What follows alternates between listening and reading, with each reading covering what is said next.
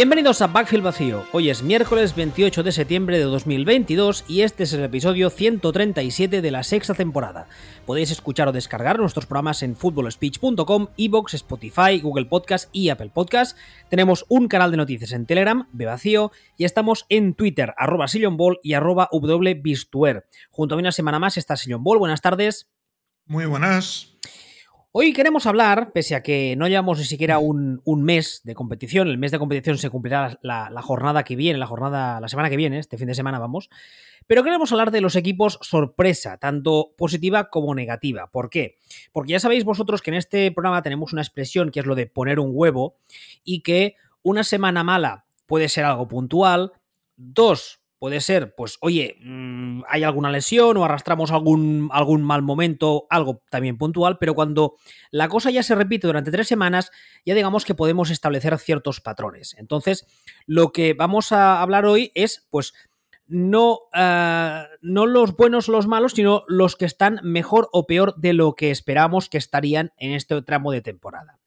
¿Te parece que empecemos por los que están, digamos, eh, bien, los que nos han sorprendido gratamente? Sí, bueno, de todas formas hay un disclaimer, esto es una advertencia que hay que hacer, porque dirían, ah, pues mi equipo va, peor de lo que va, mal y no lo habéis mencionado. No, mira, a ver, tu equipo te llevamos diciendo desde el año pasado que es una mierda. Entonces, y como ahora es una mierda, eso no quiere decir que sea una sorpresa, quiere decir que teníamos razón y que tú eres idiota. Entonces, esto, para, para pasarlo así ya directamente eh, en prevención a lo que nos vayan contestando. ¿Cómo no nos va a querer la gente si somos un encanto? Hay que hacer un Excel de las fanbases que hemos cabreado. Porque creo que no nos hemos dejado ni una. Creo que ya las hemos tocado no, Pero lo que pasa es que al final, vamos a ver, si tú piensas, estás en tu derecho de pensar que un equipo es malo, está jugando mal. Evidentemente. Eh, o lo que sea. Eso, no implica, eso no tiene nada que ver que, con, que ese equipo te caiga mal. O sea, a mí realmente no me cae mal ninguno o casi ningún equipo. ¿no? sí, aquí, aquí, podría, aquí podría hacer yo un disclaimer. El hecho de que hablemos mal incluso de un equipo, de un jugador, no significa que hayamos escupido a vuestra señora madre en la cara. Es, es, un, es, un, es, un, es un, bueno, es un, es un dato importante que hay que discernir porque hay mucha gente que todavía no lo entiende. Mira que llevamos años con el programa. Y mucha gente se toma las críticas a su equipo de forma muy personal. Pero bueno, oye, hay gente para todo en esta vida. No, sí, o sea, el tema es normalmente es cuando dices, joder, estos equipos, este equipo está jugando muy mal. Y lo que te responden es, tú eres gilipollas, normal, ven aquí que te rajo. Entonces, dice, esa es la forma de la que, de la manera en la que se consigue que una fanbase caiga mal. Cuando dices, eh, yo qué sé, pongamos un ejemplo que además es un ejemplo que basado en la nada, porque hay un señor de que nos hemos metido mucho. Madre mía, qué desastre Gettelman en los Giants. Qué desastre, qué desastre que lo está haciendo todo mal. O aterrajo, gilipollas, ven aquí, esto nos vemos, eh, esto tú y yo, tú y yo, como un hombre, pelea, mano a mano, sí, duelo, venga, eh, uh, elige, sable o pistola. Eh, eres muy tonto. Hashtag referente viejuno. Eres, eres, eres muy tonto. Sí, o sea, quedamos eh, eh, a las 3, a las 12, la parte de atrás de la iglesia. Un duelo, un duelo tras otro con cada una de las fanbases, como si fueran los tres mosqueteros, ¿no? No, o sea, la, la, forma de hacer que una fanbase digas tu referencia digas, estos son muy tontos, es cuando dices, Getterman es muy malo y sale alguien y te dice, pa' mala tu puta madre. ¿Sabes? No, pero en realidad esto es... Lo estamos llevando un poco al extremo de la caricatura, pero no tanto, ¿eh? Nos ha pasado. Bueno. Bueno. Quizás no llegando a esos extremos tan hardcore, pero, pero, pero nos hemos, o sea, a medias sí, ¿eh? Nos ha pasado. ¿O no? Sí. vale. La verdad, es que sí. vale. A ver, va, vamos a empezar. Eh, ¿O te parece que empecemos con los malos? Que luego quizás. Eso es de. ¿Qué prefieres antes? ¿La noticia buena o la mala? ¿Qué prefieres? ¿Por dónde empezamos? ¿Por los que mal o los que bien? Ah, lo mismo.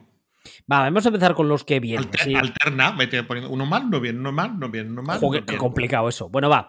Eh, primero que nos ha sorprendido gratamente son los Miami Dolphins. Los Dolphins llevan tres victorias, son el único equipo junto con los Eagles que van 3-0.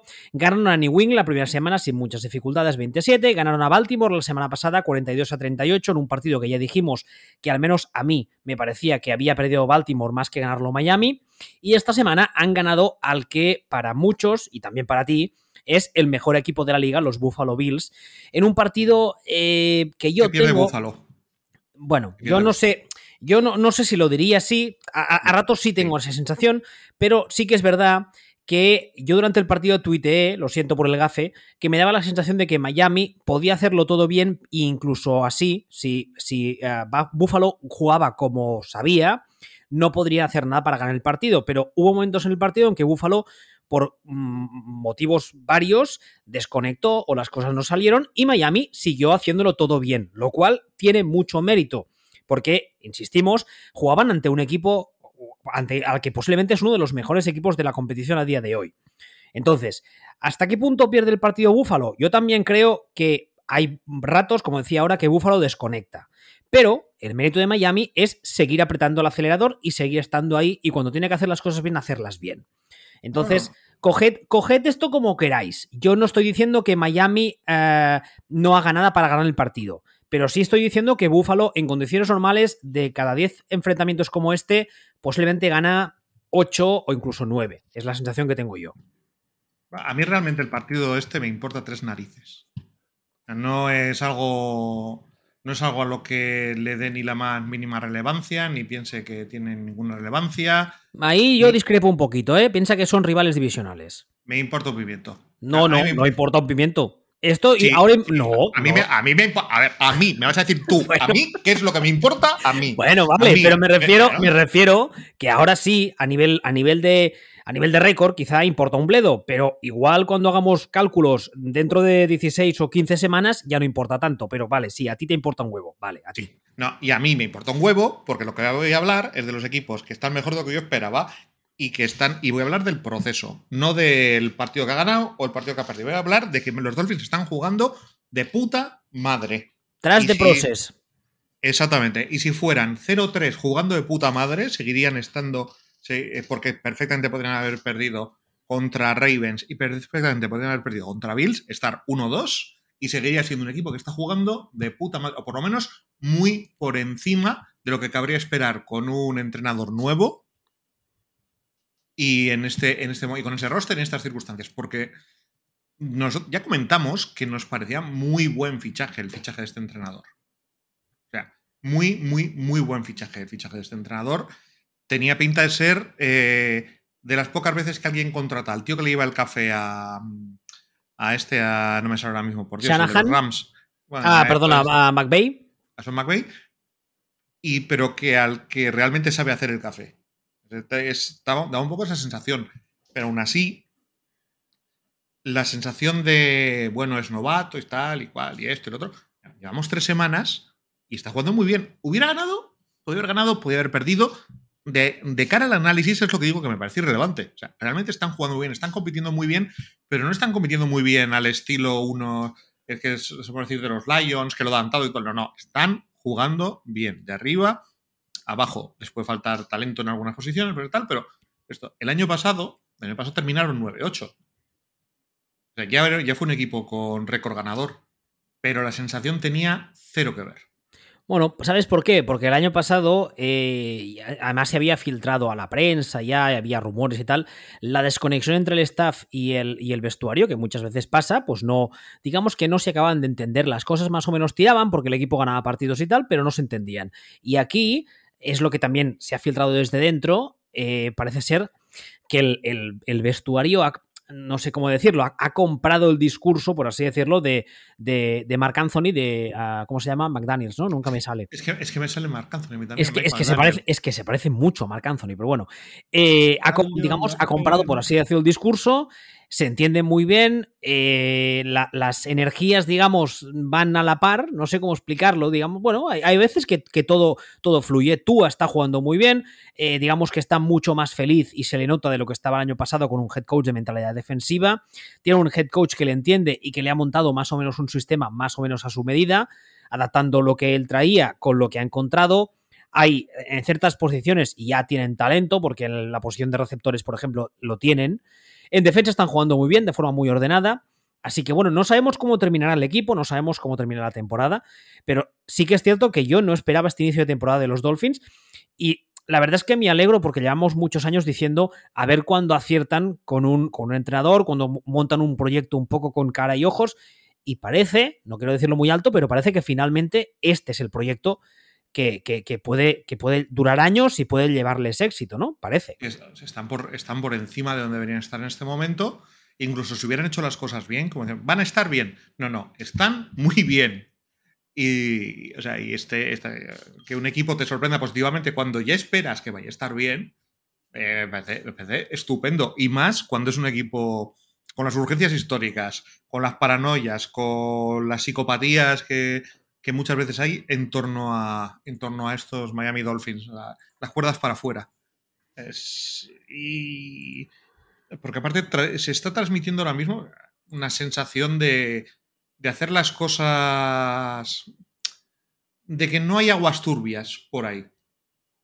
De, de momento, aunque claro, mm, siempre queda pues Stephen Ross por ahí sobrevolando, que es el dueño, y que está metido en unas cuantas bastantes. Unas cuantas bastantes, muchas, un montón, a ver qué pasa con, con el tema Antonio Flores, pero lo que es la parte directamente de fútbol, la sensación es súper positiva, tanto en, lo que se transmite extradeportivo como en lo puramente deportivo. Sí, y situación, sobre todo lo que yo decía ahora, ¿no? De que por fin van todo, todo el mundo a una. Y que, y que van todos remando la misma dirección, porque es lo que tú decías. A veces, muchas veces, cuando hay proyectos que no acaban de funcionar, se filtran eh, cosas interesadamente. Hay gente que no está a gusto dentro del mismo staff, que hay entrenadores que no, o coordinadores que rajan un poco del head coach, o head coach que se queja del coordinador. Mierdas esas que hemos visto mil y las hemos visto siempre. Y en cambio, de momento, aquí parece, pues eso, que van todos a una y, todo bien. Así que, oye. y, sobre todo jugando bien, jugando ordenados, por lo menos lo que estoy diciendo, que están a están a un juicio de por historias racistas de Antonio Flores de, entrar en el ciclo negativo de las noticias y que, empiece a haber un, negativo. Pero lo que es lo, deportivo, están jugando muy bien. Y no les viene, tengo delante el calendario, no les viene un, un, candelario, bien por mí, un calendario tremendamente complicado. ¿eh? Las próximas semanas... Todo lo contrario. Hasta el bye week les viene en este orden Cincinnati, que ahí, bueno, los Jets, los Vikings, Pittsburgh, Detroit, Chicago y Cleveland.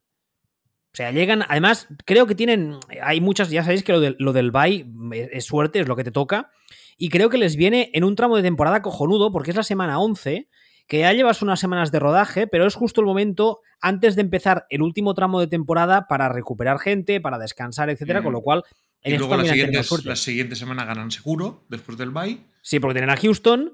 Y luego ya tienen, sí que es verdad que tienen un, stretch un poco más complicado porque tienen Niners, Chargers, Bills, que además aquí estos tres equipos es posible que ya se estén jugando mandangas, con lo cual saldrán con un cuchillo entre los dientes. Ah, hay que ver. Luego tienen Packers y luego tienen, ah, para terminar, tienen a Patriots y Jets que Patriots y Jets es bastante posible que siendo esa altura de temporada no se estén jugando nada.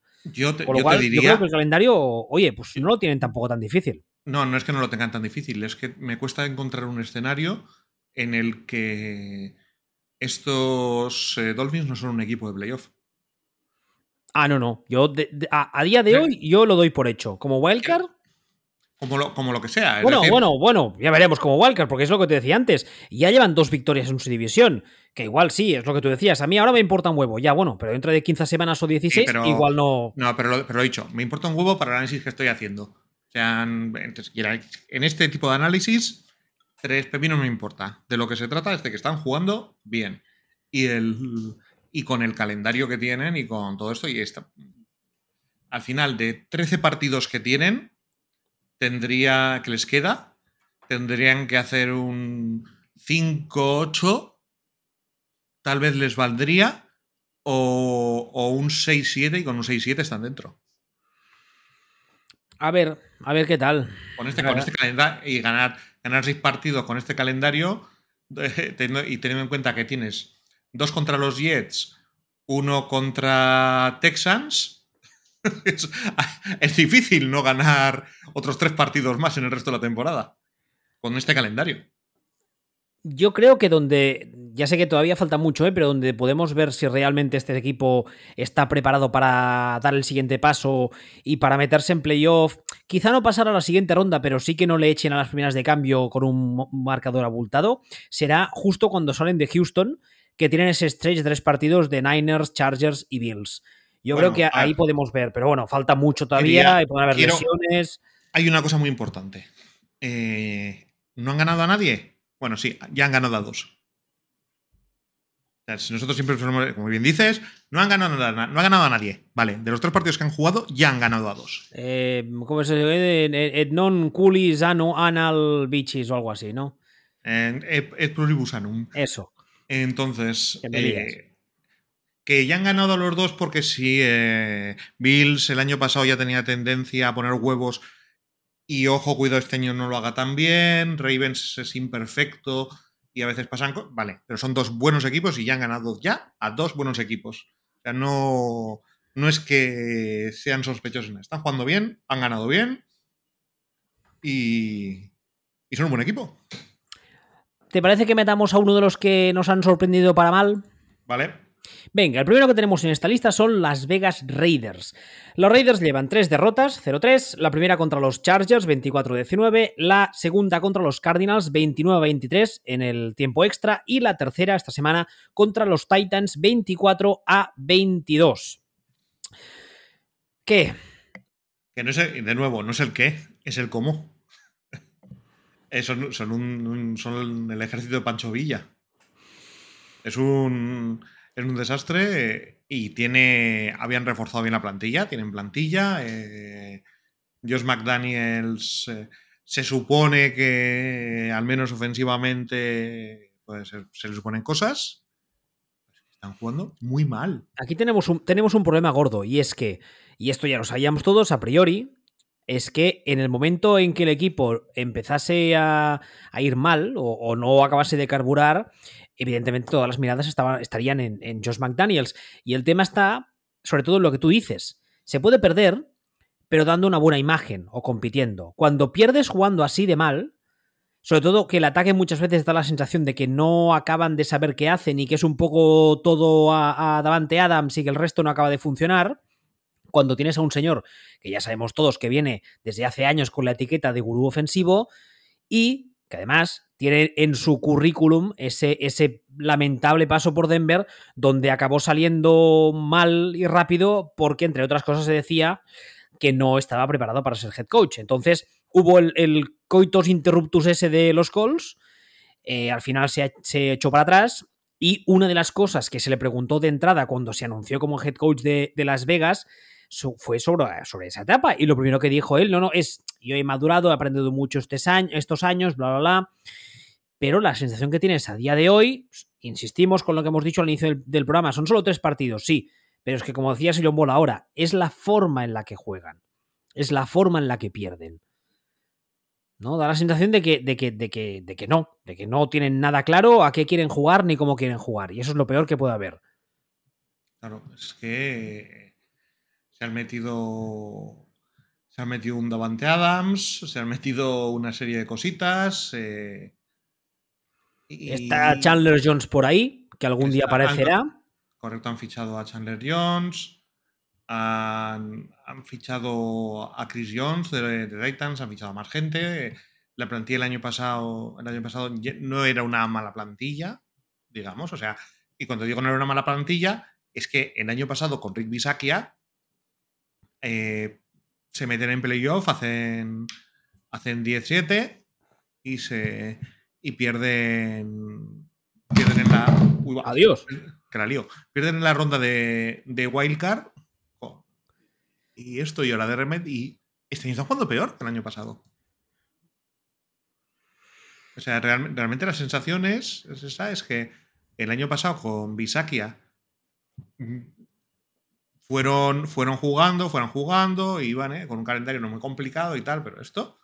Y este año han empezado con un calendario tampoco como para cortarse las venas de difícil y están jugando muy, muy mal. O sea, muy perdidos y yo me imagino a Davante Adams diciendo, si era para jugar a balones a Will, esto también, esto también se puede hacer en Packers. Realmente. Hashtag referente viejuno. Iba a decir que no, pero es que hace 30 años de eso. Sí, sí, no, no, viejuno, viejuno, lo siento. Que por cierto han hecho una versión nueva del Príncipe de, de Bel Air, no sé si la habéis visto, está bastante bien. En otro tono, pero está bastante bien. Um, el problema también de esta gente es que, aparte, ¿qué, ¿qué, dices? Nada, que sí, que yo también la he visto y no opino lo mismo. Bueno, el, la primera semana pierden contra los Chargers con un resultado que si tú ves el marcador dices, bueno, estaban ahí, pero pierden y jugando mal, que ya es un rival divisional, ya una, una derrota en una división que además ya dijimos todos antes de empezar el año que se venderá muy cara. Y ahora, antes del bye, que lo tiene la semana 6, les vienen los otros dos de división. Les viene Denver, que en principio tampoco están para echar cohetes, y les viene Kansas City. Entonces, se podrían plantar en el bye que es, eh, digamos, eh, una semana de parón con todo lo que implica para la atención mediática y para los titulares, etcétera, y tranquilamente 0-5. El, de, Denver no lo sé. El de Denver, bueno, puede, cabe la posibilidad de que lo ganen. tal y como están jugando ambos, está jugando mucho peor Riders. Broncos no está jugando bien. Es que Riders está jugando mal, mal. O sea, Chargers, el primer partido que viene contra Chargers, se han perdido contra Chargers, ya, pero la clave del asunto es que Chargers juega muy mal. Pero es que Raiders juega peor. O sea, no es un partido entre, entre un equipo bueno y uno malo, o entre dos equipos buenos que cae para cualquiera. No, no. Son dos equipos que juegan mal, pero uno juega peor. Y, vamos, o sea, a Derek Carr le están cayendo soplamocos por todas partes. Mm, no sé en qué acabará esto. Probablemente no me sorprendería que cuando termine el año sea, el, como decían los luthiers, el chivo explicatorio. Hombre, a ver, los Raiders sí que es verdad que desde que llegó al mando la salchicha peleona eh, están un poco, un poco más centrados y que no es el circo que era con, su padre, con, con, Al Davis, pero tampoco sería la organización más seria y más sensata del mundo mundial. Entonces, yo entiendo que a McDaniels no se le va a echar a la primera de cambio, entiendo, pero es lo que tú dices ahora, no me extrañaría para nada que, sabiendo cómo funcionan esta gente, cuando termine el año, si las cosas no han ido bien, algún general manager un poco avispado coja el teléfono y diga, oye, eh, ¿queréis, me, mandáis a Derecar a cambio de X? Y esta gente, estos zumbaos, digan, sí, sí, sí, para ti. No me extrañaría nada.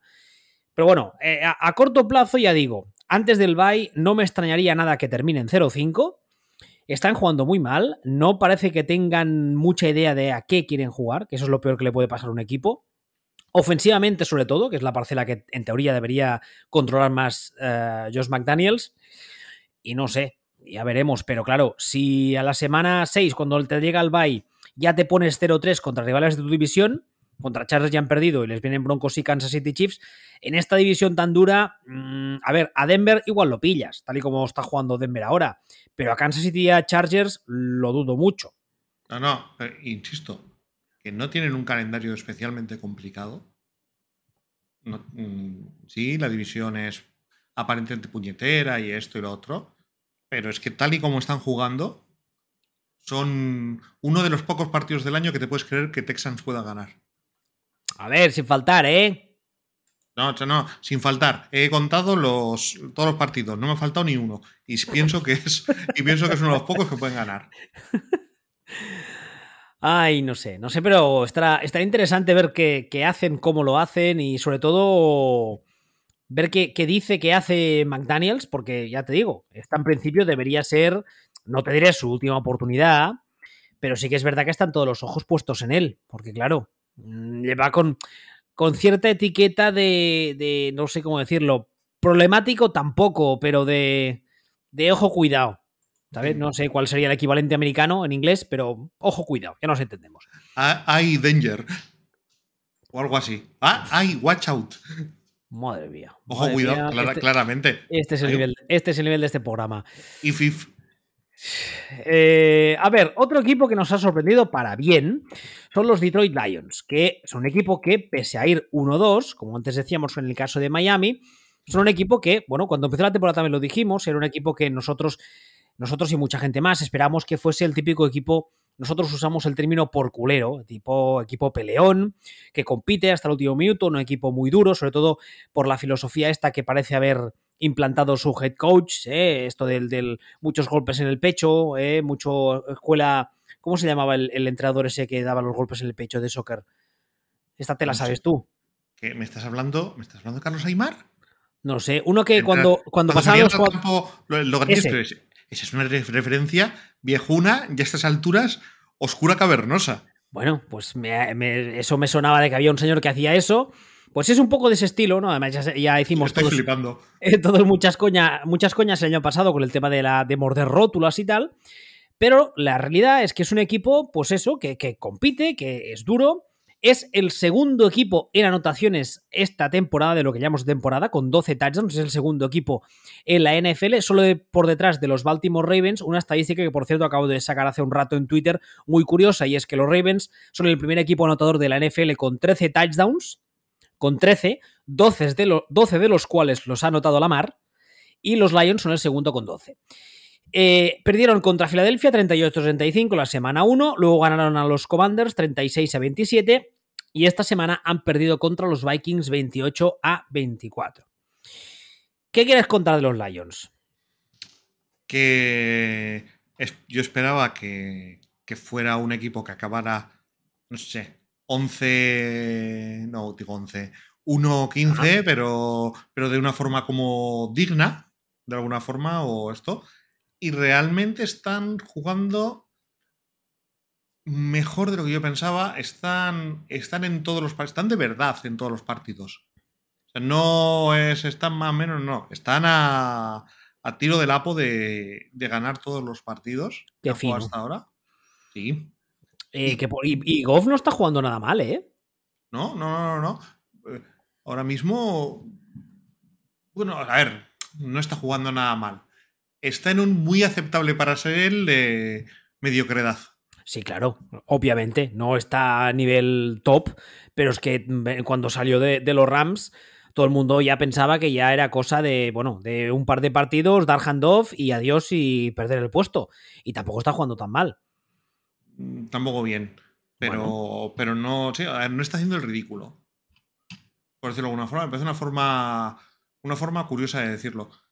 Y, bueno, o sea, realmente están rindiendo bien. Yo pensaba de verdad que, iban a ser un equipo aparentemente duro, pero en realidad que les iba a faltar juego por todas partes.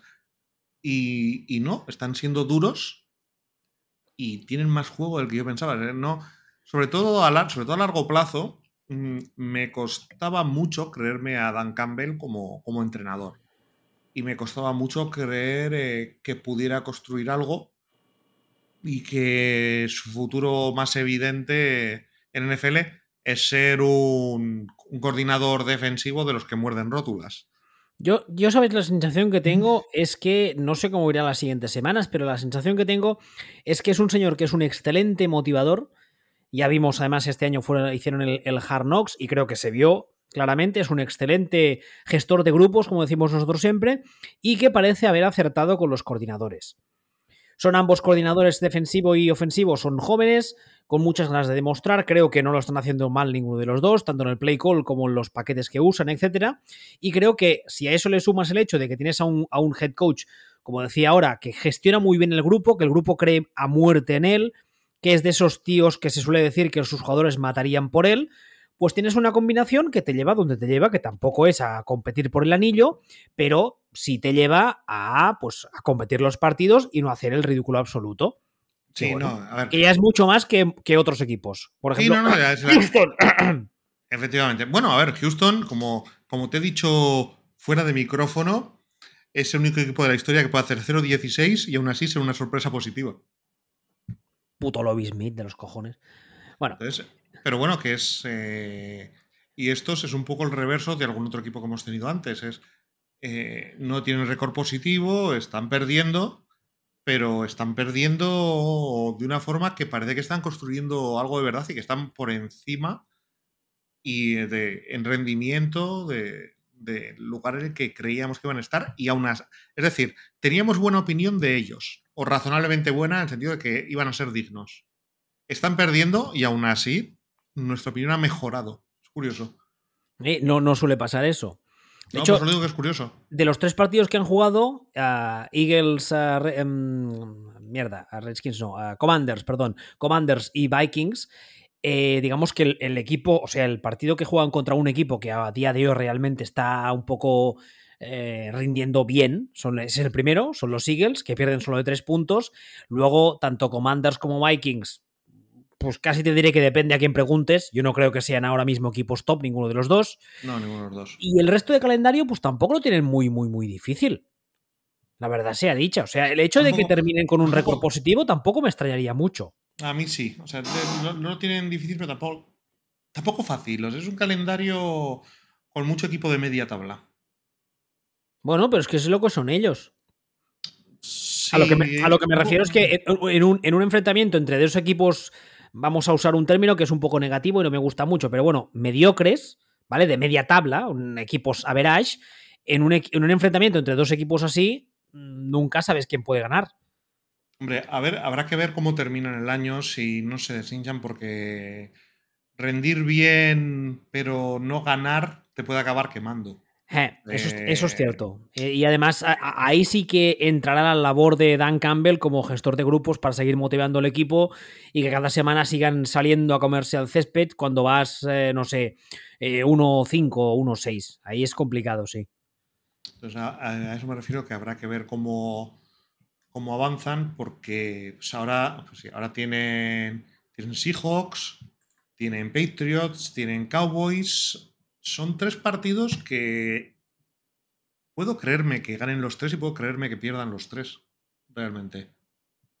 Entonces, y, y, realmente todo el calendario tiene un poco esta sensación de... Mm, tienen partidos contra Jets y, Panthers a priori más sencillos, pero al final, a veces a ver cómo llegan, eh, es... Eh, hay, hay, que ver si aguantan, pero si aguantan y siguen a este nivel sin bajar brazos, es, un equipo que puede estar muy cerquita del 50%.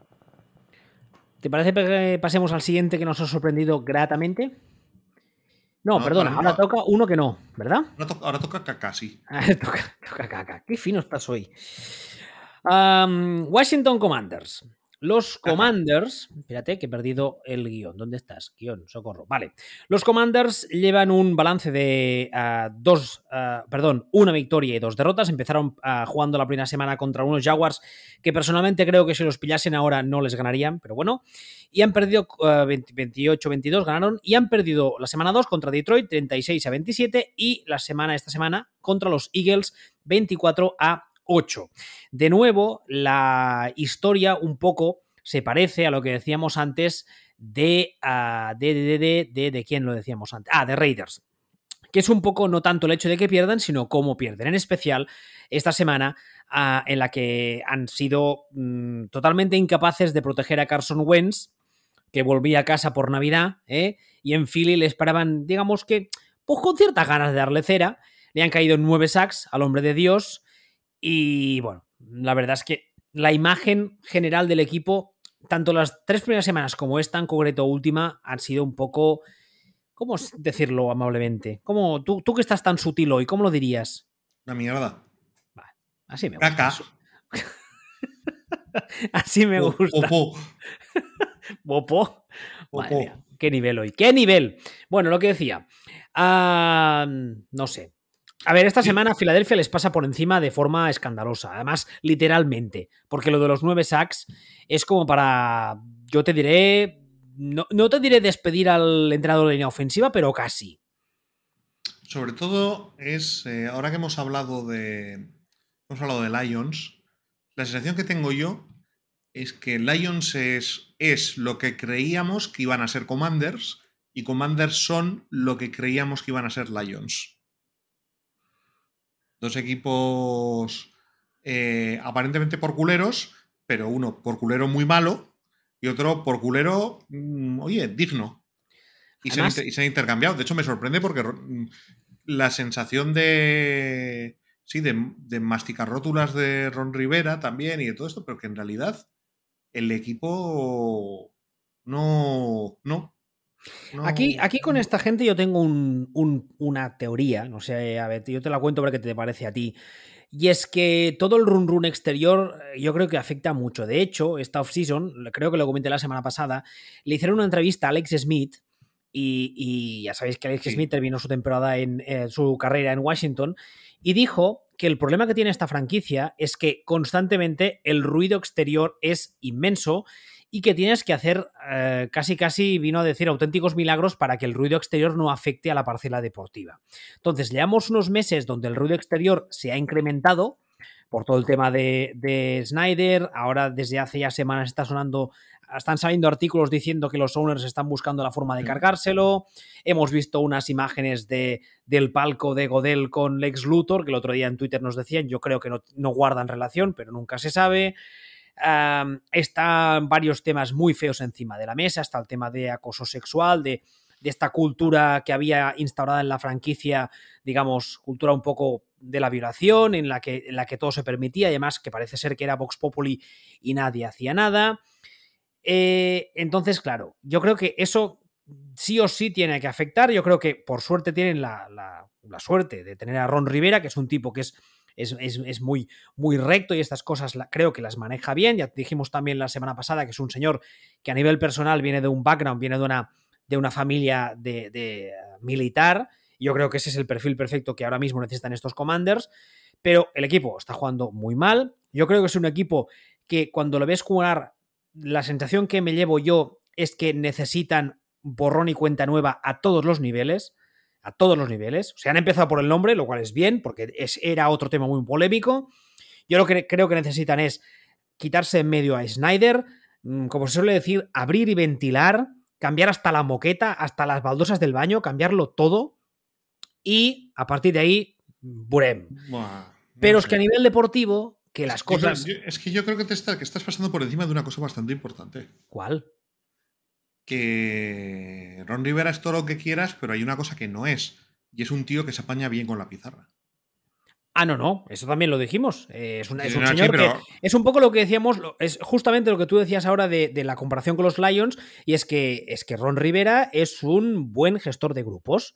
No te diré excelente, es un buen gestor de grupos. Son situaciones que parecían parecidas, pero que Rivera iba a conseguir enderezar o llevar mejor que. No, de hecho sí lo son. Lo que pasa es que una, uno es el, la parte positiva del espectro y la otra la negativa, con el agravante de que se han intercambiado los papeles. Entonces, eh, ya de entrada, cuando lo fichó a Scott Turner, el, el coordinador ofensivo de, de, Washington, de Commanders, era un poco raro, porque era un poco, pero este que. Este, en realidad, ¿con quién ha empatado? ¿Este de dónde ha salido? Era, el entrenador de quarterbacks en unos Panthers en los que en realidad no, no funcionaba demasiado bien el asunto. Y la defensa Jack del Río, que en teoría pues, el tío es un gilipollas, pero, pero se supone que sabe hacer su trabajo. Y un Ron Rivera que sabemos que es como, como decimos, pues sí, un gestor de grupos, un tal, un tío recto, pero con limitaciones en la pizarra. Y lo que estamos viendo, comparando con Lions, es que hay un equipo que parece que la pizarra la está sin sacarle chispas, no da vergüenza. Y yo cuando veo jugar a Commanders digo, pero. Pero si es que. Si esto es un, si es un sin Dios, o sea, no. Es, rudimentario todo. La palabra es rudimentario. Yo veo a Commanders y me da una sensación de. casi casi de, de equipo con esquemas de instituto. De básico. Pues, sí, con el, con el agravante, además, de que han traído a un, como tú decías ahora, un coordinador ofensivo que tiene un, currículum un tanto, no sé cómo decirlo, digamos, limitado, y se lo has dado a Wens, que es un quarterback que ya sabemos todos, y yo creo que esta temporada ya lo está demostrando, que tiene, tiene talento para hacer cosas, pero hay que controlarle, hay que, hay que atarle muy en corto. Porque cuando no le tienes muy atado en corto y no le tienes las cosas muy estructuraditas y no se las das muy claras, eh, tiene, como hemos dicho mil veces, tiene una capacidad para el pantallismo azul que es, yo, yo creo que hace años que no veo a un quarterback con esas capacidades físicas tener al mismo tiempo esa capacidad para desconectar y hacer auténticas estupideces. Porque las tres semanas que hemos visto, le hemos visto pases que dices, madre mía del amor hermoso, si este pase te lo hacen 10 quarterbacks en esta liga. Pero la jugada siguiente, porque además que es así, o sea, no espera ni dos jugadas el cabrón. A la jugada siguiente te, lanza un pase que dices, pero, pero, pero anormal, ¿qué haces? Tarado de los cojones, ¿qué lanzas ahí? Lo que pasa es que yo veo esas jugadas y en ambas lo que veo es está haciendo, está lanzando el pase que no debería lanzar porque tiene que o la tira al tercer anfiteatro. Sí, porque no tiene nada más o esa es la única solución que tiene para hacer algo, porque, porque estos equipos que, que pueden ser escasos de talento en algunas posiciones, sobre todo en eh, los playmakers, digamos, eh, el, necesitan muchas veces o consiguen o buscan generar cosas en ataque a base de esquema. Generar cosas en ataque a base de, de generar espacio a los receptores a base de esquema. Bueno, lo de los famosos mismatches, ¿no? Que se dice siempre. Mil, mil cosas, buscar, sorprender, aunque sea a veces ideas locas, lo que sea. Esto no, ese. Sota Caballo y Rey. Es Sota Caballo y Rey. El, y el Sota Caballo y Rey. Eh, mm, no, a ver, eh, si, no, le valía, si no le valía a Mike McCarthy en Packers con Rogers, ¿qué te va a valer a ti con el príncipe Harry? Y aparte, otro tema, ¿eh? Antes estábamos hablando de los otros equipos, los, cuando tienen los buys y tal, que los tienen relativamente pronto y que además después de algunos de ellos, después del buy salen con un stretch un poco más favorable y tal. Esta gente no tienen el buy hasta la semana 14 y les viene un stretch de 10, 11 partidos que hay algunos de ellos que son sí, pero también, machos, ¿eh? Pero de nuevo es una situación como la de Lions. Tienen un montón de partidos contra equipos de media tabla que si ellos estuvieran jugando medio tal, son ganables. Ya, bueno, pero es que ellos no están jugando medio tal. Ya, pero. pero están jugando medio cual. Bien, pero volvemos, es, lo, volvemos a lo mismo. Son equipos en situaciones muy parecidas que uno está mejor que el otro cuando pensamos que era la inversa y esto, pues dices, eh, Cowboys, Titans, Bears, Packers, Colts, Vikings, eh, Eagles, Texans, eh, Falcons, las dos de Giants, o sea, son todos partidos, o sea, no, o igual no todos, vamos, pero tienen un montón de partidos contra equipos que son un poco ni chicha ni limonada. De todos modos. y, si tú y si tú tienes un poquitín de chicha, son muy ganables. Pero de todos modos, a nivel tanto de récord como a nivel eh, anímico, por así decirlo, depende de cómo salgan de ese bye, ya se pueden ir de vacaciones, ¿eh? A ver, es, un equipo que, tal y como está y lo que transmite ahora mismo, y tal y como está jugando, mm, top 5 del draft del año que viene.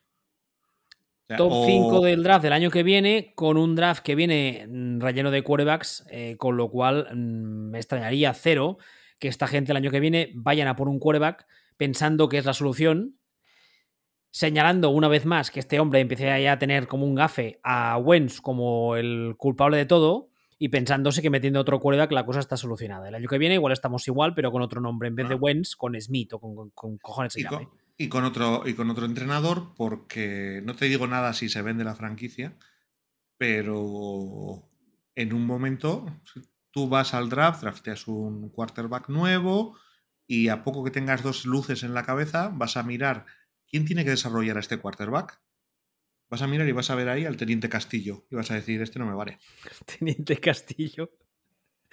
Referente viejuno un poco también, ¿eh?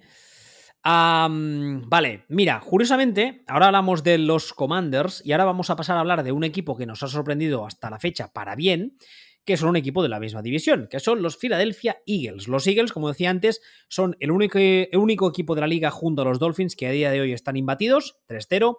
Ganaron la primera semana a Detroit 38-35, la segunda Minnesota 24 a 7 y esta semana, como hemos dicho, han ganado a los Commanders 24 a 8. Ah, Jalen Hars está jugando a un nivel espectacular. La verdad es que yo soy el primero que dice que mm, por ahora al menos me equivoqué con él, porque ya pensaba que era un coreback que era mucho más limitado. Sí que es verdad que sigo pensando que es un equipo que corre muy bien y que eso hace que la faceta pasadora de su quarterback sea un poco más fácil, por así decirlo. Pero la realidad es que Eagles ahora mismo están jugando. Están jugando muy bien. Y no. Y está rindiendo muy bien también Noanga. ¿Noanga? Nado a nadie. No han ganado a nadie. a nadie. Me cago en la puta. Y he picado y caído ahí de cuatro patas. Me cago. sí, menos mal que no te he dicho que estás jugando muy bien, Ruca.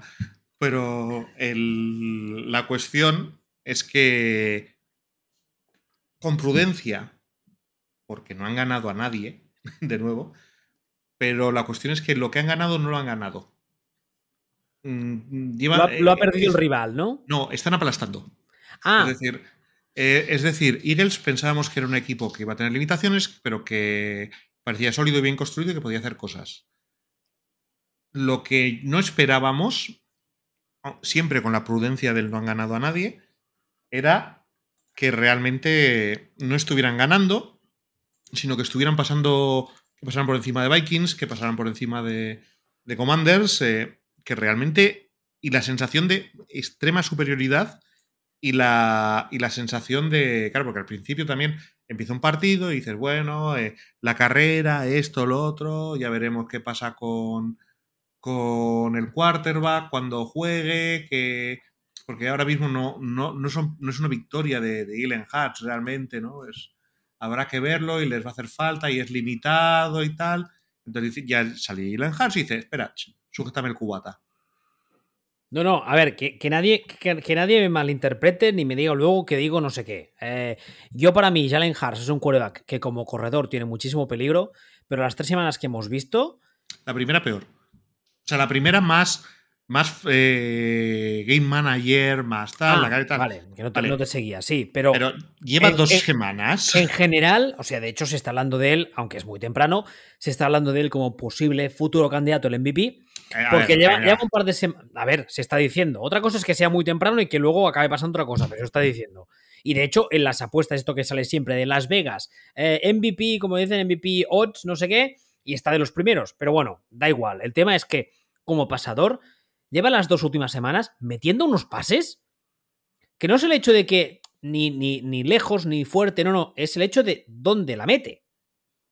O sea, ahora mismo, de nuevo, llevamos tres semanas y tal, el muestreo es nulo.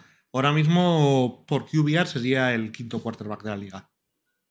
Esto haces un partido malo y te vas a la mierda, ¿no? Pero, pero es curioso que, que esto. Y, pero no es ya el QBR, es que tú lo ves y los dos últimos partidos, uno, una lectura de juego, unos pases, una sensación de, de, de dual threat de verdad, de tío peligroso que, que cuando corre hace daño y cuando pasa hace daño y pero que no vive que los pasos o sea no, está jugando realmente bien con una línea estupenda el equipo está muy bien o sea todo, está todo bien mejor pero mejor de lo que pensábamos que iban a estar. Están jugando realmente realmente bien a un nivel de veremos qué pasa cuando jueguen contra equipos de verdad pero a este nivel son peligrosos Es curioso porque además esta semana, la semana 4, la que jugaremos, se, jugará este fin de semana, nos viene un partido que a priori hace unos meses nos lo dicen y, hubiésemos dicho me, pero que ahora mismo puede ser un partidazo, que es un, es un Eagles eh, Jaguars. Los Jaguars también hab- hablaremos de ellos luego, pero realmente es, es un equipo en el que, o sea, es un partido, perdón, en el que igual podemos ver cosas que nos hagan decir si Eagles realmente está tan bien como creemos o no. Y luego, Mwah.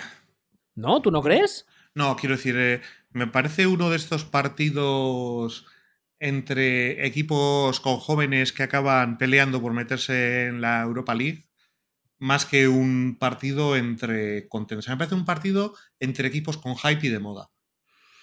El, tema es, que, el tema es que Eagles está haciendo cosas de equipo con, de, de equipo con hype que cuidado. o sea que ojo, ojo no sea solo hype.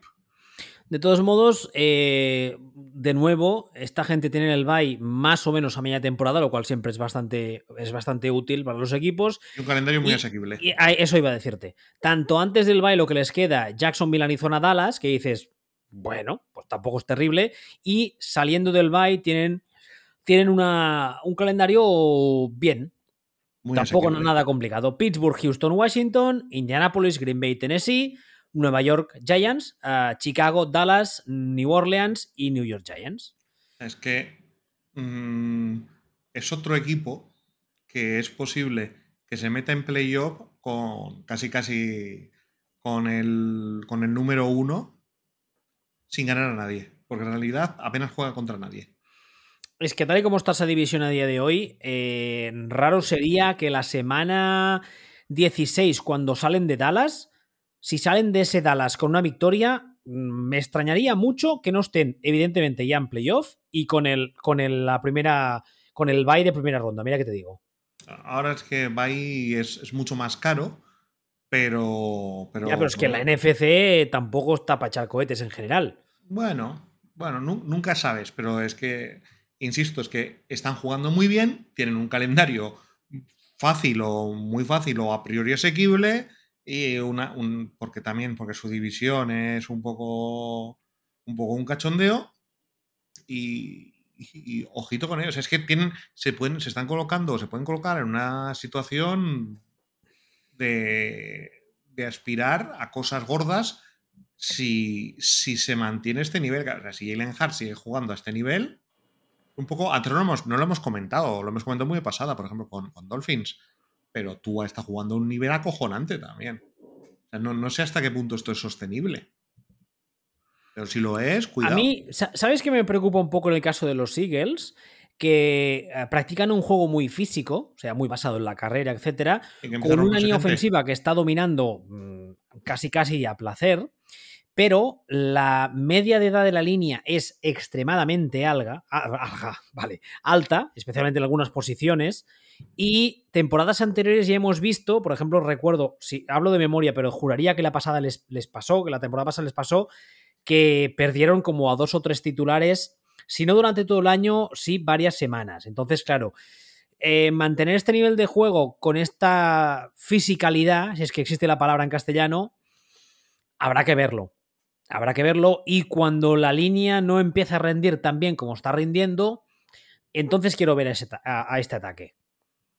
Porque la, clave de estos Eagles ahora mismo es la línea ofensiva.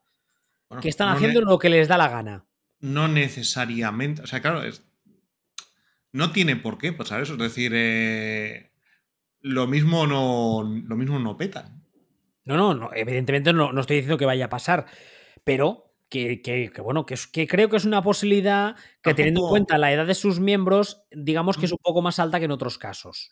Pero tampoco me parece que sean tan mayores realmente. Hombre, mira, te voy a. Estaba hablando de. Me he sacado el depth chart, te voy a hacer así un repaso rápido a los cinco titulares. O sea, el. 25, 23, bien ahí, 34, 28, 32. No me parece para nada una línea vieja. Para nada. Y más cuando el viejo es el center que es en teoría el, que más tiene que pensar y menos, y menos pegarse. Igual sí, igual son, son cosas mías, no sé. De todos modos, ya es un poco lo que decías tú. Tienen un calendario muy asequible. Yo creo que podrían llegar al tramo final de temporada con, cierta comodidad, con un buen récord y una vez en playoff, que además es la época del año que se, dice siempre, ¿no? Que los equipos que corren un poco más, digamos que tienen menos problemas porque, porque a nivel climático pasar es más complicado, depende de dónde juegues, evidentemente. Pues, pues, pues ya veremos. Pues ya veremos. A ver, yo de todos. Yo soy una. Eh, mi opinión de siempre es que la mandanga está en las trincheras y en concreto en la línea ofensiva. O sea, yo, más que, más que en la defensa incluso, que, si tu línea ofensiva es dominante, tienes equipazo. ¿Sabes, por, ¿sabes por qué, sobre todo? Porque a nivel, a, nivel de. Cuando tú tienes una, una, línea defensiva que por lo que sea, tú imagínate que tienes una línea defensiva a la que le falta peso, ¿vale? porque, porque tienes unos tackles pues un poco más pequeños. Hay formas por esquema, más o menos, de intentar, que luego igual no te funciona, pero de intentar hacer cosas para minimizar eso. Cuando una línea ofensiva no funciona, porque sus miembros no tienen talento o porque físicamente no son capaces de dominar, ahí hay muy pocas maneras de, hacer cosas para que no se note. Ver, eh, este, asterisco, ver eh, Cincinnati Bengals. Entonces, ¿te parece que pasemos a otro de estos que de momento nos, han, nos están defraudando, nos están decepcionando? Vale.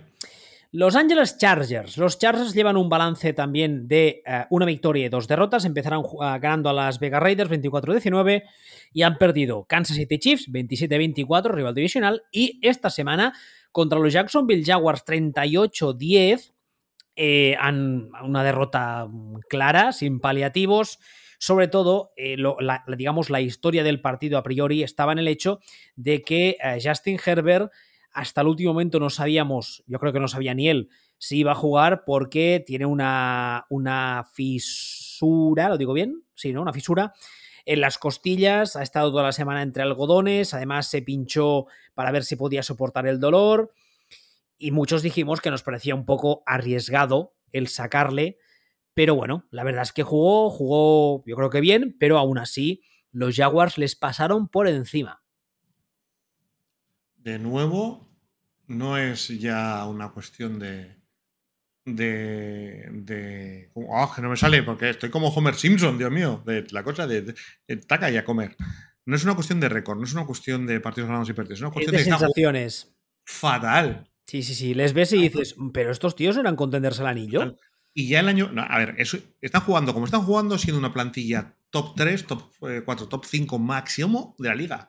Con un plantillón descomunal. Ya el año pasado, ya el año pasado, Staley, el, hacía, hacía la de Ander Herrera, salía la. luego te cuento de qué va esto. Salía a, la, a las ruedas de prensa, decía las cosas que diría el yerno perfecto, las eh, cosas perfectas, parecía que. Tal, se plantaba en los partidos y hacía el gilipollas. Sonríe, que es muy guapete, queda bien en la foto. Le queda bien el polo ese azul, azul Charger, le queda muy bien, es un tío así como guapito y dices, ¡hala! Ya está, muy bien. Pero luego te paras a pensar o paras a leerte la rueda de prensa y dices, de lo que ha dicho, exactamente, ¿hay algo que me sirva? A ver, esto. No, no, y a veces sí, pues las, cosas, pues todo como muy bien, muy bonito, muy. Sí, sí, mucho muy, muy igual. Esto, pues luego llegas al partido y A, no lo haces y B, lo haces cuando no toca. Y dices. Aquí. pero, bueno, y, insisto, con una plantilla, con un plantillón. Aquí, aquí hay, hay, hay, dos cosas. Primero, hay un ejercicio que a veces es un poco trampa, pero se puede hacer y que muchas veces cuando tienes algún ese tipo de debates los zanja rápido, que es si tú no, no crees que, por ejemplo, en este caso, ¿no? ¿no crees que el problema es el head coach? Coge a un head coach bueno y cámbialo y dime si crees que este equipo rendiría mejor con ese otro head coach. Por ejemplo, vamos a poner un ejemplo muy, muy, muy extremo. ¿Creemos que con estos Chargers Sean McVay rendiría? Anillo. Vale. ¿Creemos que Andy Reid rendiría? Anillo. Vale. Pues podemos seguir, ¿no? Pues entonces, primero, Digamos lo, que... lo, anillo es un poco exagerado. Sí, vale, lo, estamos llevando al extremo, pero creo que la gente no sigue lo que queremos. Pero vamos, contender, clarísimo, de los que. Exactamente. Y en segundo lugar, el problema que tenemos aquí son los precedentes. El año pasado ya se decía que este head coach igual el puesto le viene grande. Y que las cosas más o menos iban tirando porque tiene un plantillón y porque tiene un colega que ha tenido la suerte de encontrarse con un colega que pinta a Hall of Famer. Pero cuando rascas un poquito, la cosa se pone complicada, o hay que pedirle al head coach un poco más, o hay que pedirle exes and como suele decirse, y hay que pedirle un poco de pizarra, ahí, pues sí, muy guapo, sonríe mucho, queda muy bien la foto. y, pero ya está. Y, dicho, a ver, es que yo le veo al tío y me, creo que haya hecho una entrevista con Chargers. Es que a mí cuando he contratado gente me la han colado igual. O sea, hay gente con la que ah. Eh, eh, te, que viene el tío y te dice las cosas, o sea, te marca todas las casillas hablando y dices, este tío es, el entrenador del futuro, entiende el fútbol que esto, entiende el otro, entiende la utilización de tal, de cual hay que hacer. No entiende una mierda. No entiende una mierda. Porque las cosas cuando el movimiento se demuestra andando, no en la entrevista de trabajo, no en las ruedas de prensa. Durante el partido tienes que poner en práctica lo que has dicho y caca, popó. ¿Sabes además el problema que tengo con estos Chargers? ya me pasaba el año pasado. Y es que tengo la sensación de que el ataque constantemente está eh, basado en Herbert, haz cosas. Sí, sí, sí, sí, sí, sí. el meme ese de darle con un palo, haz algo. Tal cual. ¿No te, da, ¿No te recuerda este ataque de nuevo con la plantilla que tiene a los ataques de Packers de, de McCarthy. En plan, tengo un... Eres muy bueno, gáname el partido. Pero ¿cómo que eres muy bueno, gáname el partido? Gilipua. Esto... Yo, eh, yo aparte de todo lo que hemos dicho hasta ahora, que estoy, estoy de acuerdo al 100%, yo la decisión esta semana de salir a decir, Bueno, es que Herbert dice que quiere jugar, así que bueno, que decida él cuando lo tienes con dos costillas fracturadas, que es una lesión de importancia, y que con un solo golpe más igual se pierde el resto del año. Y no solo que se pierda el resto del año, sino que si te dan un buen golpe y esa costilla fracturada se rompe, depende de cómo se rompa, igual tienes un susto. Y no estoy exagerando, igual tienes un susto de salud grave, ¿eh? Y que salga el entrenador y decir, bueno, que, que decida él. A ver, eh, tú eres el máximo responsable deportivo del equipo. Entiendo que tienes un quarterback élite que tiene cierto peso dentro de esa organización. Pero tú, en teoría, eres el señor que por el organigrama está por, encima de él. Y es el que decide. Entonces, en esta decisión en concreto, esta semana, es cuando ya yo, ya, digamos que ya, ya era una idea, un run run que ya estaba en mi cabeza y me ha acabado de demostrar que es un tío que ni pincha ni corta. Mm, sí, bueno. Que no, que no, que no, que le va grande el puesto. Que le va hay, que, hay, que, hay, que, reconocerle que hay cosas que para mí sí que ha hecho bien. O sea, a mí me pareció un acierto muy gordo el coordinador ofensivo que, se trajo, tu Lombardi, un tío 100% árbol eh, Son Peyton, y creo que está desarrollando muy, muy bien al quarterback. Muy, muy, muy, muy bien y me pareció inteligente que fichara a Renaldo Gil, Renaldo delantero centro del Deportivo La Coruña, eh, referencia viejuna. I understood that reference. Vale. La he pillado hasta yo. Joder, pues acordarse de Renaldo con él también tiene mérito. y el... cerebro funciona así. ¿Eh? Y me pareció interesante traerse un tío de la escuela de Big Fangio, aunque no está rindiendo del todo como yo esperaba esa defensa, ni mucho menos, pero bueno, eh, parecía que tenía sentido, pero las cosas que dan la sensación que dependen directamente de él, caca. La, ventaja también esta gente es que tienen un calendario ah, de momento asequible, además tienen la bye week, como decía antes también, es otro equipo que la tienen más o menos a media temporada, lo cual está bastante bien. Ah, tienen, ahora mismo están 1-1 en su división, con lo cual la situación se puede reconducir perfectamente. Tienen a Denver, que es un equipo que en principio, a priori, tendrían que ganarles, en principio. Tienen ahora mismo un stretch de cuatro partidos hasta el bye bastante asequible. Houston, Cleveland, Denver, Seattle, en líneas generales bastante asequible, creo yo. Y luego, tras salir del bye, tampoco es que tengan partidos extremadamente complicados. Pero yo creo que, como decíamos antes, el problema en este caso no es tanto un problema de balance de, estadísticas, es un problema de sensaciones. tú, ves, jugar a estos, a estos Chargers que en principio tú miras la plantilla y miras el, o, la sensación que crees a priori que, te, que, tendrás con este equipo y tú les ves jugar y dices, es que no, no carbura, no acaba, es como un coche que le das gas y no acaba de arrancar. Es un, es un equipo que tendría que ser favorito al anillo. Y en lugar de eso estamos hablando de, bueno, tiene un calendario fácil, igual se mete en playoff. Exacto, sí. y, y, el año pasado igual. Y no, este, este es un equipo que tendría que, tendría que sembrar el miedo, el pánico, quemar las cosechas, violar a las mujeres y asesinar a los primogénitos de su casa. ¡Hala, hala, hala! Nota mental, dejar de ver películas de John Milius. ¿Te parece que pasemos al último del grupo que nos ha sorprendido positivamente? Son los Jacksonville Jaguars. Los Jaguars ahora mismo van con un balance de 2-1. Perdieron la primera semana contra los Washington Commanders 28-22 y han ganado a los Colts 24-0 y esta semana, como decíamos, a los Chargers 38-10. Eh, de nuevo, otra vez más, hablamos aquí todo lo que llevamos diciendo todo el programa. Es, no es tanto una, sensación de una situación de récord, sino de sensaciones. Ya dijimos antes de empezar el año que si habían traído a Doug Peterson, Primero, del que hemos dicho también muchas veces que nos parece un excelente gestor de grupos y segundo, que lo habían traído un poco, primero para, para hacer un poco de limpieza, ¿no? De, desputechizar la franquicia y sobre todo para hacer un poco de bálsamo después de la situación tan caótica que fue el año pasado con Urbano Mayenko Meyer, que él dejó al equipo como le dejó. La realidad es que en tan solo tres semanas la gente está, la gente está diciendo, hostia, pues el, Trevor Lawrence este, pues, pues sí que era bueno, ¿eh? Y el equipo está jugando, está jugando muy bien. Está jugando bien. no, es, no es una cuestión de han ganado de tal, no, no. Está jugando súper bien.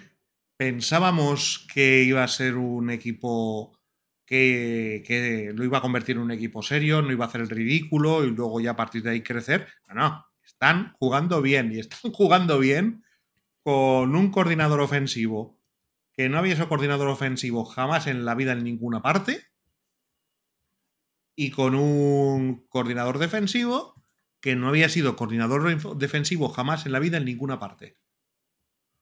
Eh, llega, llega este, llega que, que, de hecho la sensación es, bueno, depende muy bien, mucho de, de, los coordinadores que tenga y tal. Se trae de coordinadores a Don Nadie y Don Nadie 2. Absolutamente, o sea, no mal, o sea, cero experiencia, cero tal, cero de todo. Y que está jugando estupendamente en ataque y estupendamente en defensa. Cuando pensamos que iba a ser, pues eso, un equipo muy malo, pero por lo menos que no iba a dar risa. Bueno, esperábamos que iba a hacer un trabajo de limpieza y que le llevaría más tiempo del que al parecer le está llevando. Joder, que, no le ha llevado nada. Yo pensaba, Que iba a, pensaba que iba a ser un poco, yo qué sé, los Lions del año pasado, un equipo que, gana partido en medio, si te, como mucho, si te descuidas, pero dices, pero ya por lo menos no te ríes de ellos. Además, e-, esta offseason ficharon a Christian Kirk Douglas, hashtag referente viejuno, ya lo digo yo, que le hicieron un contrato que a priori todos dijimos, eh, este contrato para este, este tipo, y de momento, oye, no es que esté haciendo tampoco unos números que te cagas, pero dices, oye, pues igual el contrato ese tampoco fue tan, tan, tan mala idea sin entrar en el detalle de los números. Eh, como decía ahora, Trevor Lawrence está jugando de forma espectacular y todo, durante todo el programa hemos hablado del tema de los calendarios y tal. Este es un caso diferente porque tienen el bye week un poco más tarde y les viene un stretch que sin ser terriblemente duro, a mí me apetece mucho ver cómo saldrán de él, porque aunque durante esos partidos que les vienen, que son siete, que ahora los diré, es posible que tengan algunas derrotas. Muchas, casi todas. Yo creo que tampoco casi todas. Y precisamente eso es lo que quiero ver cuántas derrotas o cuántas victorias sacan de ese, de ese tramo y cómo son esas derrotas. Les viene en este orden Eagles, Texans, Colts, Giants, Broncos, ah, Raiders y Chiefs. Por ejemplo, que pierdan un huevo de partidos ahí. Yo creo que, mira, Houston no. No, pero Houston es que 0-16 o 0-200, ya hemos hablado antes. Los Colts, no sé yo qué decirte. Los Colts son. Además, los partidos divisionales ya sabemos todos que los equipos suelen salir con otro, con otro mindset. Esto dicho por los mismos jugadores. Luego tenemos a los Giants. Que sí, que están mejor, están más serios, pero tampoco están pachacohetes. No. ¿No qué? Que no, que no están mejor ni más serios. Que es un efecto óptico. Bueno, pues entonces más a mi favor. Luego tienes Denver. ¿Cómo está Denver? Mejor que Giants. Las Vegas. Caca. Y Kansas City. Esos creo que son bastante buenos. Vale, pues entonces de este stretch, victorias que yo vea clarísimas a, favor del rival, tienes Eagles y tienes Chiefs. Correcto. Victorias clarísimas. Coño, pues macho, me has dicho tú que iban a perder un montón. Son siete partidos y, que, el rival vaya a ganar a priori fácil, fácil, hay dos. De estos siete. Bien, ¿y cuántos ves tú que, vaya a ganar, que vayan a ganar ellos fácil, fácil? Hombre, fácil, fácil no, pero ya te he dicho que. Pues ya está. Ya, hombre, pero no te he dicho nada de fácil, fácil. Tú te has montado tú la película. Caca, popó, ¿qué dices tú? Yo te he dicho que, que, este stretch quiero ver cómo salen, porque el hecho de que salgan con, victorias y sobre todo lo que llevamos todo el día diciendo, ¿no? La, sensación de ver cómo, cómo juegan estos partidos, pues yo creo que nos podrá dar una imagen más real de estos, de estos Jaguars, sobre todo de cara a ver si esta, lo que decíamos ahora de esta limpieza, si ha sido tan rápida o este primer tramo tan corto de temporada ha sido un poco un efecto óptico y en realidad necesitan más trabajo. De nuevo lo mismo, vamos al proceso. Están jugando muy bien. estamos hablando de ellos no porque este, hayan ganado partidos, sino porque los han ganado jugando muy bien de una forma y es eh, no pintan nada jugando bien. Puedes pintar ganando a Texans, pero no pintas nada jugando bien. Y ese es el matiz que es interesante y lo normal es que, es que se caigan un poquito, pero, pero un poco lo mismo que otros, eh, aunque estos tienen menos plantilla y menos de todo, muchísimo menos, pero hay que reconocer que están jugando muy bien. Está contento el padre de Yasmin, el dueño. Shaka Khan, también hashtag referente viejuno. Eh, esto, ahí ya me voy a tirar un órdago y ahora ya lo, esto que voy a decir lo veo ya más complicado. Pero meterse, o sea, llevarse la división. Ten en cuenta que esa división es la que es, ¿eh? Y que están todos como están. Es que teniendo en cuenta que esa división es la que es, no es descartable para nada. A ver, yo en principio yo te diría que no, porque yo creo que tanto Colts como Titans pues van a ir sacando adelante la temporada más o menos y van a arreglarse un poquito más. Pero me dices, mm, tienes que poner dinero a que los Jaguars no ganan la división. No pongo. no, no, no, yo no lo pongo. No, pero vamos, no porque no, lo por, no por lo dicho, porque están jugando bien. Y, y los otros están jugando mal. Entonces, es así de sencillo ahora mismo. Y aparte hay otra serie de. Hay otra serie de indicativos de por qué unos están jugando bien y otros están jugando mal, que hace pensar que a lo mejor no es tan sencillo que unos remonten y los otros sea seguro que se vayan a caer. ¿Te parece que hablemos del último de los equipos de hoy, del último de este grupo de que nos han sorprendido para mal y, para mal, para mal, eh? Dime. Los San Francisco 49ers, que ahora mismo están con un balance de 1-2, perdieron la primera semana el partido de waterpolo ante los Bears, 19-10, ganaron a Seattle 27-7, lo cual mucho mérito tampoco tendría, y han perdido esta semana el partido del sopor contra los Denver Broncos 11 a 10. Vi un meme en Twitter que decía que si quieres, eh, que era, era de un abogado y que si querías presentar una demanda por haber perdido tiempo de tu vida de forma miserable, podías hacerlo porque realmente el partido es... Horrendo. Horrendo. Es el Superman cuarto de los partidos. Bochernoso, como decía Cañita Brava. O sea, droga, droga dura, droga mala. O sea, pues droga cortada con, con, yeso de pizarra o algo. De, nuevo, ya no es cuestión de récord. Está jugando, o sea, está jugando como para quitarle a Shanahan la etiqueta de gurú ofensivo.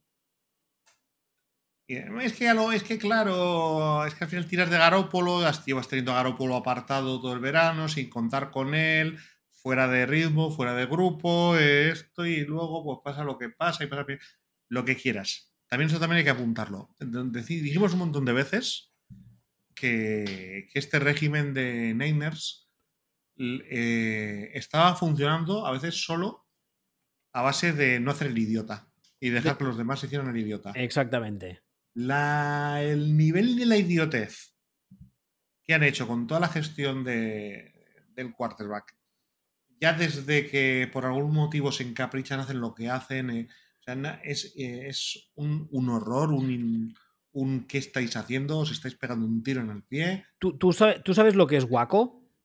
¿Waco, Texas? Sí. Los Davidianos. Exactamente. En Waco, para quien no lo sepa, que por cierto hay una miniserie bastante interesante, eh, eh, había una secta y el FBI mm, lo hizo todo mal y esa gente se acabó suicidando. ¿Por qué viene a colación esto? Porque desde ese momento, en Cuántico, en la, en la, en la, en la academia del FBI, se estudia, hay un capítulo dedicado solo a Waco en cuanto a gestión de crisis, de rehenes, etcétera. Yo creo que la gestión de Garópolo podría ser el nuevo Waco de la NFL, porque una vez tú tienes muy claro, faltan como dos semanas para empezar la temporada, y tienes claro que no le vas a colocar a nadie a Garópolo, al menos no por lo que tú pides. Primero, si echamos un par de meses atrás, lo de no bajarse del burro y seguir pidiendo 10 cuando es claro que nadie te va a dar más de 3, ya dices, muy listo no es, pero bueno. Pero lo de dos semanas antes, que ves que no lo vas a colocar ni en calzador, tenerlo entrenando aparte, sin darle ni siquiera al playbook, eso me pareció de una falta de, todo acojonante. una, una, cosa, ¿tú sabes dónde está la Academia de la Guardia Civil? Ah, pues la verdad es que no. me flipa que sepamos que el FBI tiene la Academia en Cuántico, Virginia, y no sepamos dónde tiene la Academia. O sea, sé que tiene una, por ejemplo, en el Escorial. El, otro día, el otro día lo hablaba con alguien de fuera, con, con, alguien americano, y le decía, gracias a la NFL y a la NCAA, me sé perfectamente la geografía americana, pero yo soy incapaz de decirte las comunidades autónomas de este país. Ah, no, yo las comunidades autónomas sí, todo lo que quieras, sin problemas, y en mi caso no es NFL, sino que es eh, los rótulos que salían abajo en Expediente X. También. Mm. También. Newark, Nueva Jersey. Hay, pero bueno, un bicho con pinta de lombriz, eh, pues da igual. pero también hashtag referente viejuno, ¿eh? ¿eh? Pero lo que decía ahora, coñas aparte, la gestión del tema de Garópolo por parte de los Niners ha sido espectacularmente mala a todos los niveles y lo más cómico es que durante todo el verano ha habido gente en Twitter de los Niners que te la defendía. Y dices, yo no. sé cómo puedes defender, a mí sí, yo no sé cómo puedes defender eso. Y, pero ya no es solo eso, tú ves los partidos y dices, ¿dónde está Sanahan? O sea, ¿qué, qué, qué? Porque el primer partido era la piscina. El partido dice, bueno, waterpolo, este no cuenta y todo esto. Pero luego después ha habido dos partidos y dices, ¿qué está haciendo Sanahan? ¿Dónde está el gurú creativo? ¿Qué está inventando? O sea, ¿qué, qué, qué, qué es qué? Viendo a, estos Niners jugar, la sensación que te, que te queda es que es, es, exactamente lo mismo que llevas 3-4 años viendo sin ningún tipo de, de, de, mejora, ni de cambio, ni de, ni de nada. No, y con un descenso en el, que también, en el nivel de la plantilla, en otra serie de cosas, y, y, no sé, es, extrañísimo. O sea, yo esperaba. Yo esperaba un poco de magia de, de Sanahan, pero no. Pero la magia.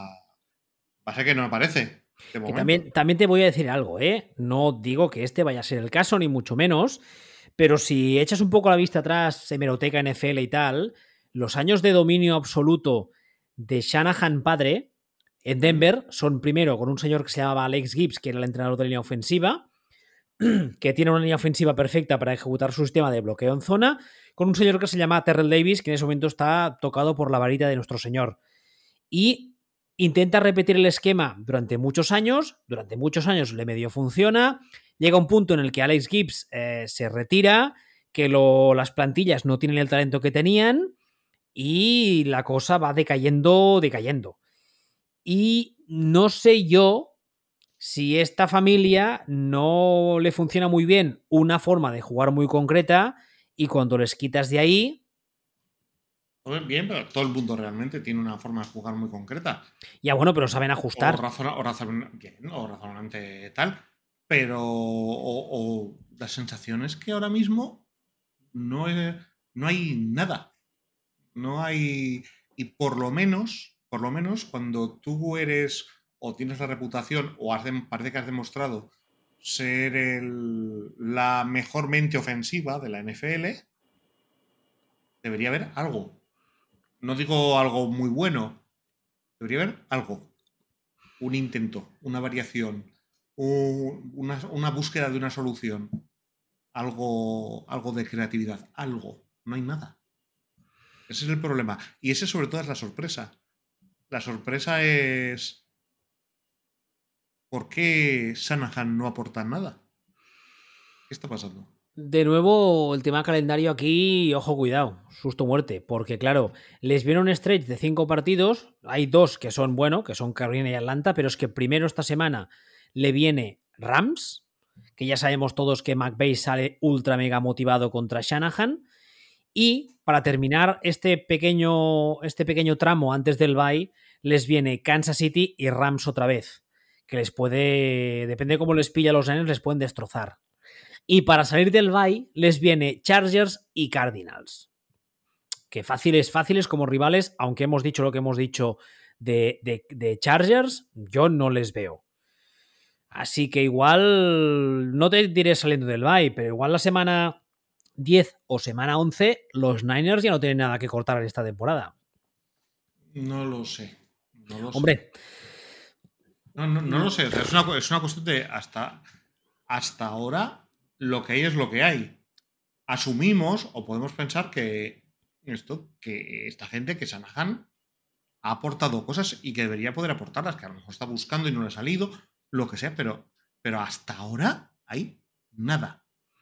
Y la, la cuestión es, pues igual que otros decíamos, habrá que ver si no se caen. Eh, en este caso es, habrá que ver si Sanahan no inventa algo, que parece difícil pensar que no, que sea incapaz de, inventar nada, pero llevamos ya tres semanas y, y cero patatero. No sé, la verdad es que, bueno, habrá que ver cómo, cómo, ajusta y si ajusta y qué ajusta, porque sí que es verdad que Garópolo esta semana, por ejemplo, juega bastante mal, pero a ver, Garoppolo es un señor que a estos Niners con este head coach y te diré casi casi con este mismo roster les lleva una Super Bowl. Bien gestionadito, atado en corto, sin pedirle tampoco peras al olmo. Entonces, en principio, digamos que las variaciones tendrían que ser mínimas. Tendrías que volver un poco a lo que hacías con él, pero que ya te lo sabes. O podría Garópolo sencillamente ir entrando en dinámica de grupo, ir cogiendo Podría ser, sí. forma, de, forma de competición y ir mejorando. Hombre, a, efectos prácticos, esta ha sido la primera semana de Garópolo, porque la semana pasada sí que es verdad que juega casi todo el partido, pero entra después del, creo que es a finales del primer cuarto, cuando, cuando LAN se rompe. Con lo cual, a efectos prácticos. La primera de pretemporada. Ni siquiera la primera de temporada. Exactamente, porque además estaba, estaba. No, es que ni siquiera. Es que esto, a ver, es que ni siquiera entrenaba con el equipo. O sea, estaba en un trocito de césped al fondo del campo, él solo, que no, no le hablaba, contado por él, ni el entrenador de quarterbacks del equipo. Le dejaban, le daban un balón y unos conos, le ponte ahí en un rincón y se iba antes de que llegase el equipo. O sea, la gestión de esto también es para decir, lo que decía yo antes, es el guaco de la NFL. O sea, e-, es gestión nefasta. Porque claro, ¿qué ha pasado? Te lo has tenido que comer porque nadie te daba, cuando tú pedías 10.000, nadie te, daba nada. Y cuando el otro se ha roto, pues lo que tú decías, que ahora está casi casi este hombre en forma física de pretemporada. Con lo cual, que vaya más es posible, tampoco lo descartaría. Pero es que, de nuevo, la gestión de este tema ha sido tela marinera, pero bueno. Eh, antes de terminar, ¿querías decir algo de los míos o ya has rajado suficiente de ellos? No, ya he dicho antes que es muy sencillo. Pueden acabar 0-16 y aún así hay opciones de que 0-16 sean una sorpresa positiva. Puto lobby, ¿por qué tenemos a Lobby Smith? Es que verdad. A mí lo, que más me preocupa de, de, de, mis Texans es que Davis Mills terminó la temporada pasada con una nota bastante positiva, que parecía ir a más, le han ascendido a Pep Hamilton a, coordinador ofensivo para que siguiese creciendo con él. Y de momento, tururú. Pero bueno, veremos. ¿Algo más que añadir, su señoría? No por mi parte. Muy bien. Pues dicho eso, recordad como siempre que nos podéis escuchar en footballspeech.com, ebooks, Spotify, Google Podcast y Apple Podcast, bla bla, Apple Podcast, ahora sí. Backfield vacío en Telegram y arroba y arroba Hasta la semana que viene. Hasta luego.